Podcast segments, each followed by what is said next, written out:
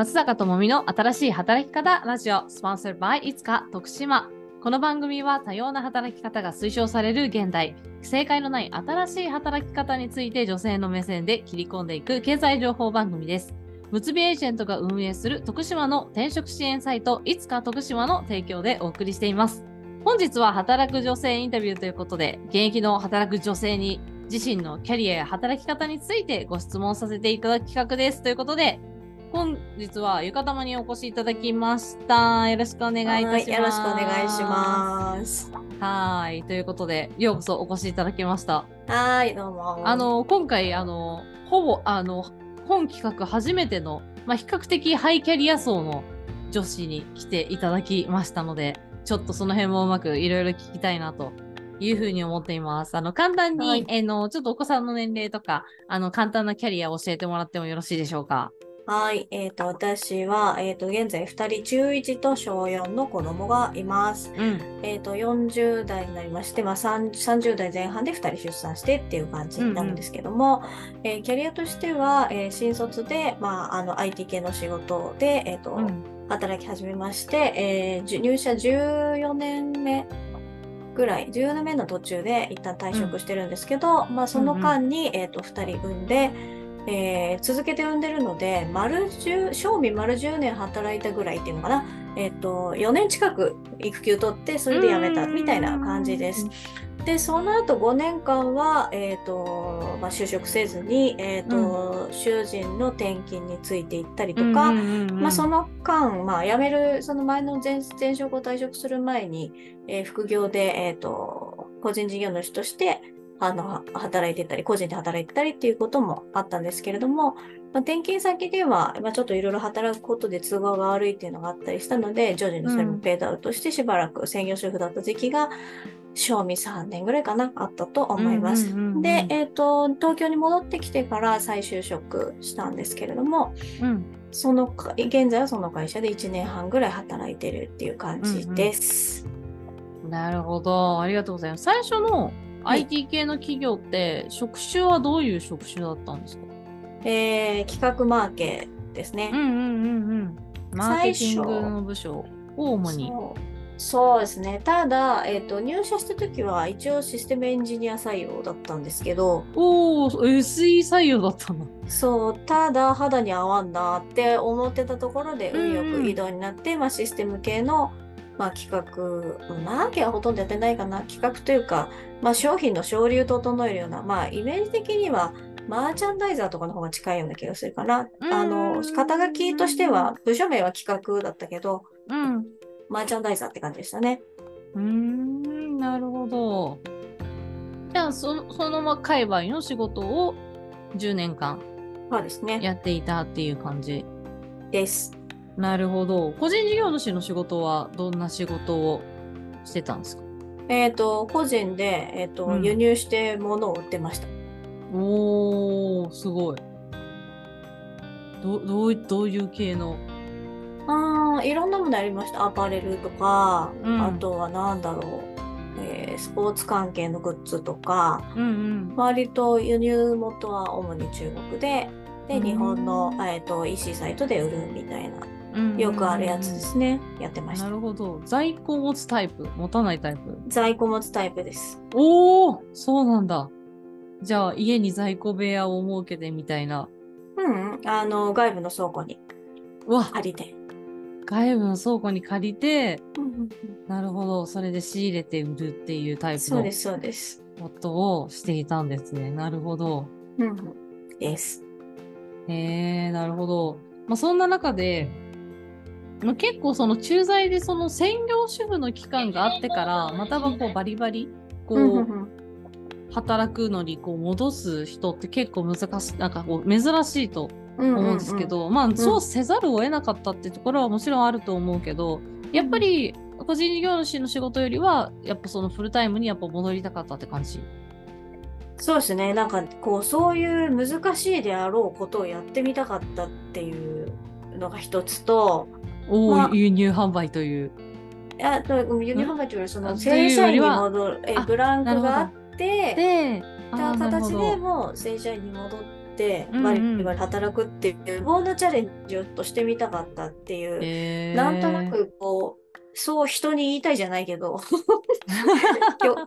虚栄心見えみたいな そういう感じで そっちが結構大きかったかもしれないっていうのと、まあ、あとはその、まあ、子供もだいぶこう、えーと、お金がかかるようになって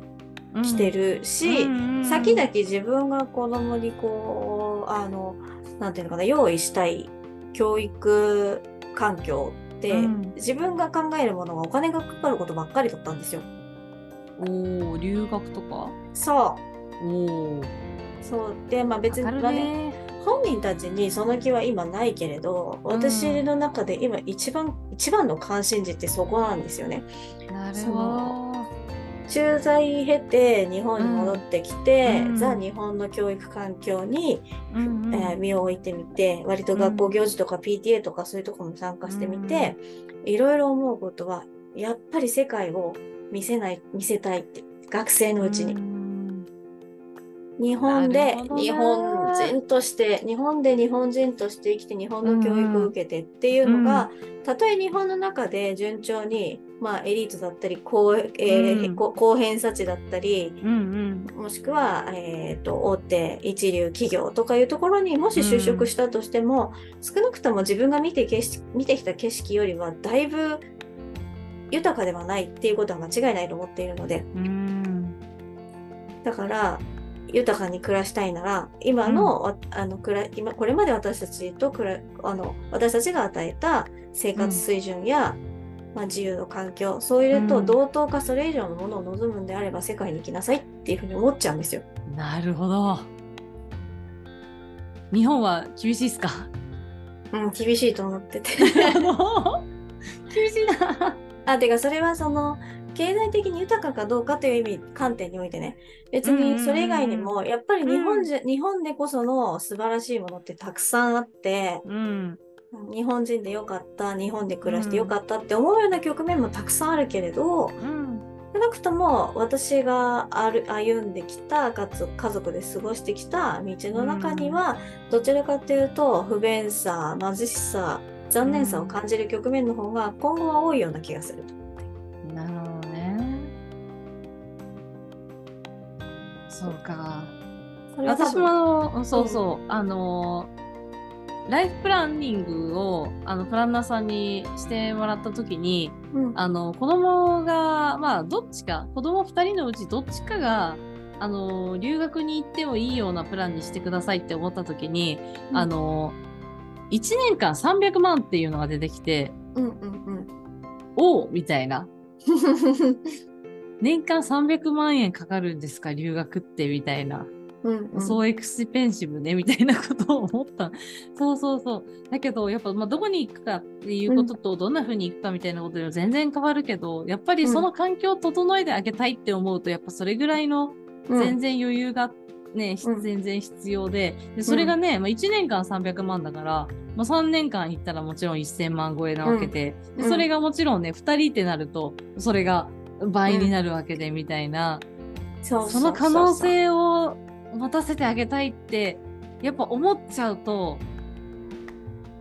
そうやっぱ稼ぐかみたいな感じになるってことね。そうそうそう。多分その普通に日本でそれなりのあの教育環境をまた子供を私立に行かせて大学まで出す。っていうことであれば、うん、少なくとも自分の環境であればできるんですよ。うん、ただ、えっ、ー、と、そうだな、2人で2馬力フルタイム会社員で頑張って、じゃあ、いくらでも留学させられるかって言ったらそうじゃなくて、その年間300っていうのはあくまでミニマムだと思っていて。うん、うわ、そうなんだ、怖いよ。その、行き先とか教育水準とか、うんうん、それホームステイかボーディングか、うんうんうん、国はどこかとか、そういうところで全然変わってきて、年間800とか普通にかかるような教育環境ってあるわけで、ざらに。えー、そうなの？怖いよ。で、それって会社員だったらマジで無理でしょ、うん、って思っちゃったんです。ね。そう。じゃあまあでもだからといってそれだけ大きく稼ぐということが、うん、あの会社員じゃなくなったら容易にできるのかって言ったら全然そんなことはないけれど、うん、でも少なくとも自分がこのままフルタイムですごく、まあ、時間の自由とかがそういうものに関してこう限界を感じている中でストレスためながらアクセルが働いたところで、2人分、2人を、2人分年間800万、要は私が1人で1600万稼ぐとかっていうのは、うん、ブランクがあって就職したっていう観点で言っては、そんなに当たり前に少なくともであの実現できることではないと思ったから。そうね、まあ、会社員だったらほぼ不可能に近い。かな。うん、いける？まあ、東京の超一流企業だったらいけるのかな？会社による、会社と業種による、それからどれだけ出世するかによるけれど、多分私が新卒で入った会社に退職しないでずっと勤めてたら、多分今、うん、今頃私年収1000万ぐらいなんですよ。多分。おおなるほどね。うんうん。うん、で、で、だからまあ、夫と2馬力だったら、贅沢しなければ2人、うん、2人会議にやるやるっていうのはできなくはないけど、私一旦辞めてるし、と思って。なるほどね。なるほど。まあそういった意味で、なんかこう、その、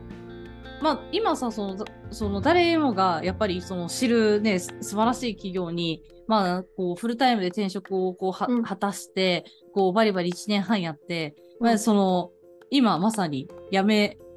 ようとしているところだと思うんだけど、うんうんうん、でなんかその辺のなんか何がそんなに合わなかったのかとかなんかこうその辺の事情を聞きたいな。ああ、なるほど、なるほど。うん、えー、っと、3つあって、うん、まあ、1つは、まあ、えー、っと、まあ、リモート、リモートで中途で、うん、っていうところでのキャッチアップの難しさがまず1つと、うん、それからもう1つは、えーと、体力的時間的にしんどいっていうことと、で3つ目は、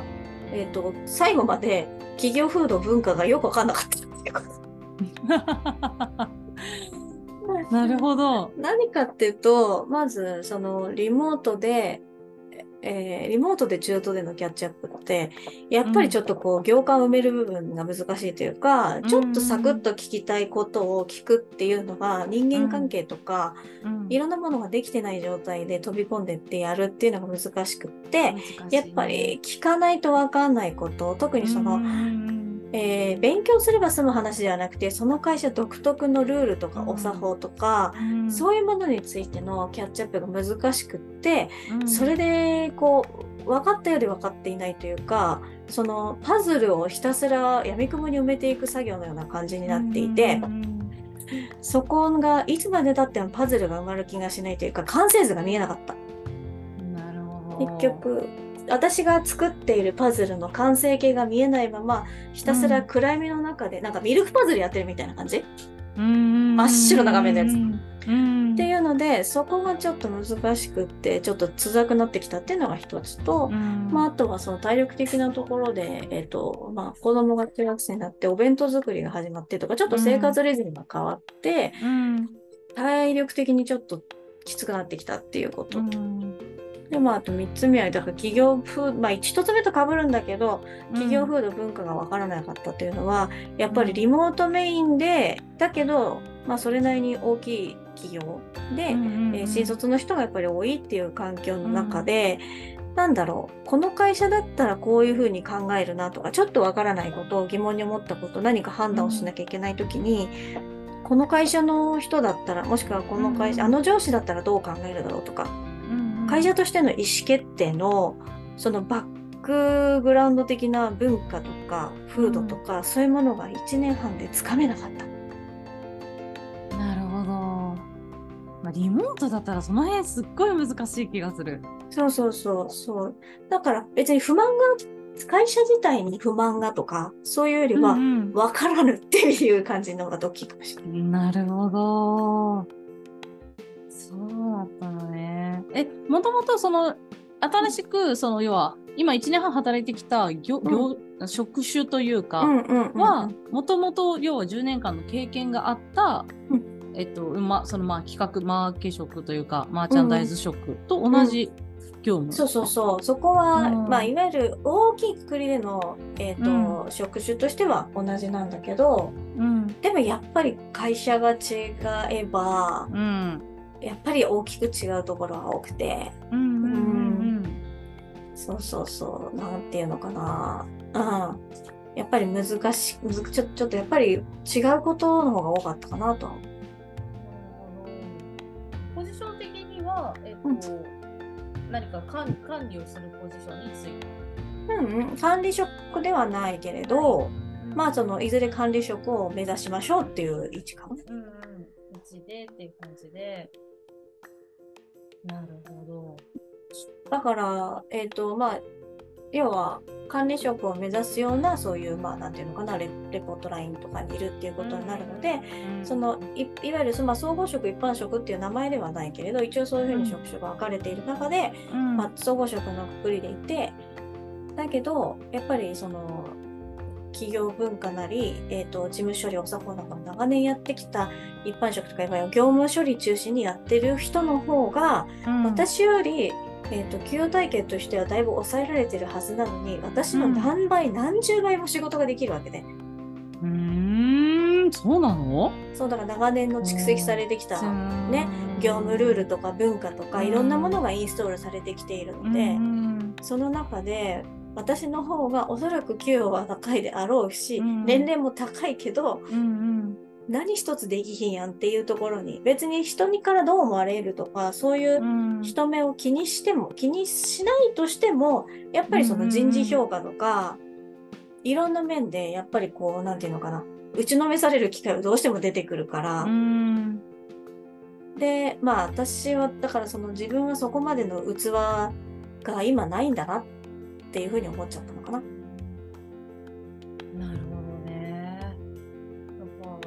いやすごいなんか浴衣もすごいなんかあの聡明でやっぱ結構サクサクっと何でもこなせるイメージがあったので、うん、すごいバリバリ活躍してるだろうなと勝手に思っていたらおおっと思って。うん、そうそうそうそういうねそういう素敵な勘違いをしていただくことが非常に多くて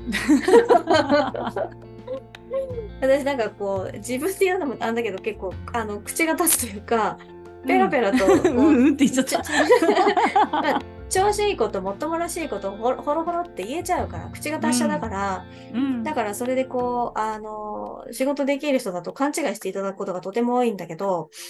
ね、実際問題あのだから調子いいけど雑だからくだらないミスもするし事務処理とかはむしろそのなんていうの一般事務とかやってる人とかよりもはるかに苦手 だったりするから。でやっぱり正確さが割と今今いるポジションがすごく正確さが大事な部分の仕事が多かったので、うん、余計にまあその単純に雑でミスが多いだけじゃなくてやっぱりその文化お作法業務ルールそういうものが分かってないってなると、うん、ミスと分からないことのが山積みっていう感じになるから、うん、とてもパフォーマンスが落ちてしまうと。これねやっぱりそれがこう仕事業務内容的に例えば割と人前に出てプレゼンテーションする機会が多いですとか、うん、そういうことが多かったりしたらまたちょっとは違ったのかもしれないけれど、うん、まあ、そのスタートの部分っていうのかなやっぱり入って最初はいろんな業務ルールとかそういうバックグラウンド的なことを覚えないといけないところも大きかったからそこでものすごくつまずいてしまったっていうのが実情としてある。なるほど。なんか今これこの配信なんかめっちゃ多分転職考えてるママさんにめっちゃ有益な話を多分今すごい聞いてる感じがして。いやいやいや、どうだろう。でも、いや、本当に、でもやっぱ自分の向き不向きって多分私も自分ね、仕事、うん、キャリアがもうなんだ、15年とかなのかな、うん、私がさ今38なので、うん、やっぱなってくると、自分がどんなに頑張ってもできない分野っていうのが、うん、なんか分かってくるというか、うん、あこれは無理なんだみたいなのがなんか分かってきてやっぱそれにぶち当たった時それをやらなきゃいけない環境になった時に圧倒的に自分のパフォーマンスが落ちるっていうのを私も最近ようやく感じ始めて、うん、まさしくなんかその業業務紹介とされたものがやっぱそこになんかこうはまってしまったみたいなのが浴衣の例なのかなみたいなのをすごい思いますね。でなんかこうあんまりね仕事にどんな仕事もやっぱり、うん、あので向き不向きはあって、うん、どんな仕事が尊いかそうでないかっていうのもないと思ってて、うん、優劣もないと思ってるんだけど、でもまあその今の日本の世の中的には業務処理事務処理とかの方が待遇としては低くて、うん、えーと、数字を上げたりとか企画をするとか、マーケルとか、そっちの方がやどうしてもその大きいあのも報酬としては大きい傾向にある。そういう中で私は報酬が低いはずのそっちの業務処理がない一つできないけれどそこはベースにやらなきゃ、覚えなきゃいけない部分がどうしてもあったから、そこで申し訳なく感じちゃったっていうのは結構あって、そうそうそう。それででやっぱね結構病なのかなっていうぐらい業務処理は苦手。その一桁間違えるとか、その指差しチェックしててもなんか間違えるみたいのってすごい多くって。でも、前職、新卒で入った会社はシステムがむちゃくちゃ優秀だったので、うん、システム投資が桁違いに大きい会社だったので、うん、ものすごくその入力ミス、業務ミスみたいなものをシステムが弾いてくれるっていうことが結構大きかった。そうだからそこまでに自分のがそこで何て言うのかな失敗することはそこまで多くなくて、うん、うん、まあ別に仕事ができる方ではなかったと思っているけれど、まあ、こう悪くない評価をいただいて順調にキャリアを重ねていたんですよね若い子新卒で入った会社では。だからちょっとその一旦専業主婦自体を経てどうにかして自分がそっちのキャリアの方に返り咲いて、自分だってできるんだぞってど何か何か示したい気持ちがあったのかなってすごく今思う。なるほど。まあ、でもやっぱできる人ってあのー、事務処理苦手な人多いなっていう印象はすごいある。あのうちの私のやってるコンサル会社の社長も事務処理スーパー、スーパーミラクル大嫌いな人で、うんうんうん、私本当にポンコツなのって言って事務処理たあの手伝う形で入ったんだけど、うん、あの口だけだろうなと思ったら本当にポンコツだったっていうのは めっちゃ仕事できるんだけどねなんかそうそういうなんか経営者タイプなのかなって今ちょっとちらっと思いましたけど。どうかなまあでも本当に優秀な人はいつどどんな時でもちゃんとパフォーマンス上げるよね。うん、どうかな？というか、なんていうのかな。向き不向きはあると思うよ。向き不向きはあるけれど。と思うけどね。そこだから人を、人をうまく頼るとかいうところも含めて、ちゃんとできるんじゃないかなと思って、まあその、まあ、それが中途で入った私にはそのね、うまく人に甘える頼るうん、フォローしてもらうっていうところがねが築き上げられなかったっていうのは単純にやっぱり自分のいろんな意味での至らなかったところだと思っていて、うん、まあ、そこに関してはだからもうこれ以上苦しい思いしてジタバタして、うん、どうにかこう周りと協調してうまくやっていくっていう道を模索するよりは潔くまあなんていうのかな敗北じゃないけれど挫折を認めて、自分がもっとこうなんていうのかな輝けるフィールドを探す方がいいのかなって、これがまだ20代だったらまた違ったと思うんだけど、私もう40代なので、そこに時間をかけている場合ではないのかなと。なるほど。ね、今の働き方の満足度大変不満ってつけていただいて、まあ、私のアンケート史上初だったんだけれども。まあこっからやりたいことっていうのはなんかなどんなことなんかあるんですか？アイディア。アイデアね。でも、うん、あの、でも、興味が、なんていうのかな、私は少なくともなんていうのかな、使命感があるものとかって特にないね。私がこれがすごく世のため、人のために役に立つから、こういうことを広めていきたい、知らしめていって、うん、いろんな人を幸せにしたいっていう何かこう、自分がこう伝えたいコンテンツがあるっていうかさないので、うん、多分楽しいことして、それがお金になることっていうのを、今探しているところで、うんうん、やっぱり自分が楽し楽しんでてそれを見てもらって共感してくれる人がいてそこに何かしらのキャッシュポイントが生まれるっていうのって、うん、なんかそういうようなことかなってまだぼんやりしてるけれど、うん、うん、でもなんか喋るの好きだからなんか喋りたい、うん、みたいな感じ。喋ろうよ。喋ろうよ喋ろうよ。私もまあね喋るのを仕事にしつつ、うんうんうん、よちよちだけどあるので喋りめっちゃいいですね。なるほど。うん、そっち系で新しいキャリアを築くかなみたいな。そうなんかキャリアになるかどうかわかんないけど、うん、うんそうだな。まだ本当にふんわりしてるけれど、でもまあなんかあの、ウェブで何かを発信していくような、そっちの方の道じゃないかなとは思ってる。ぼんやり。おー、いいですね。すごい。何発信するんだろう、よかたま。めっちゃ気になるな。なんだろう。うん得意分野はどんな分野？得意分野？うーん。なんだろう。なんだろうね。まだ全然わかんないけど。でもね、なんか、あの、一つやってみたいなと思ってるのは、海外に向けた発信をしたい、日本の。そのなんかね最近すごくあのやっぱりコロナ明けてにあの、うん。外国人がすごい日本に旅行に来てるでしょ、でそういう人たちがあのそういう外国人が日本で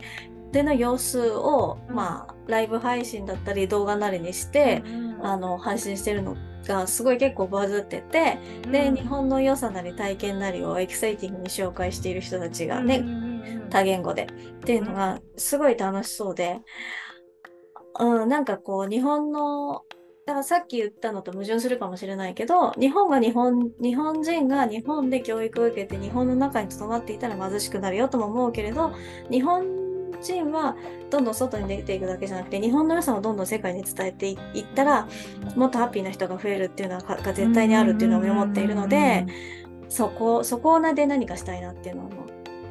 なるほど。いや、でもそこめっちゃなんか人数がありそうだし、げ言語英語？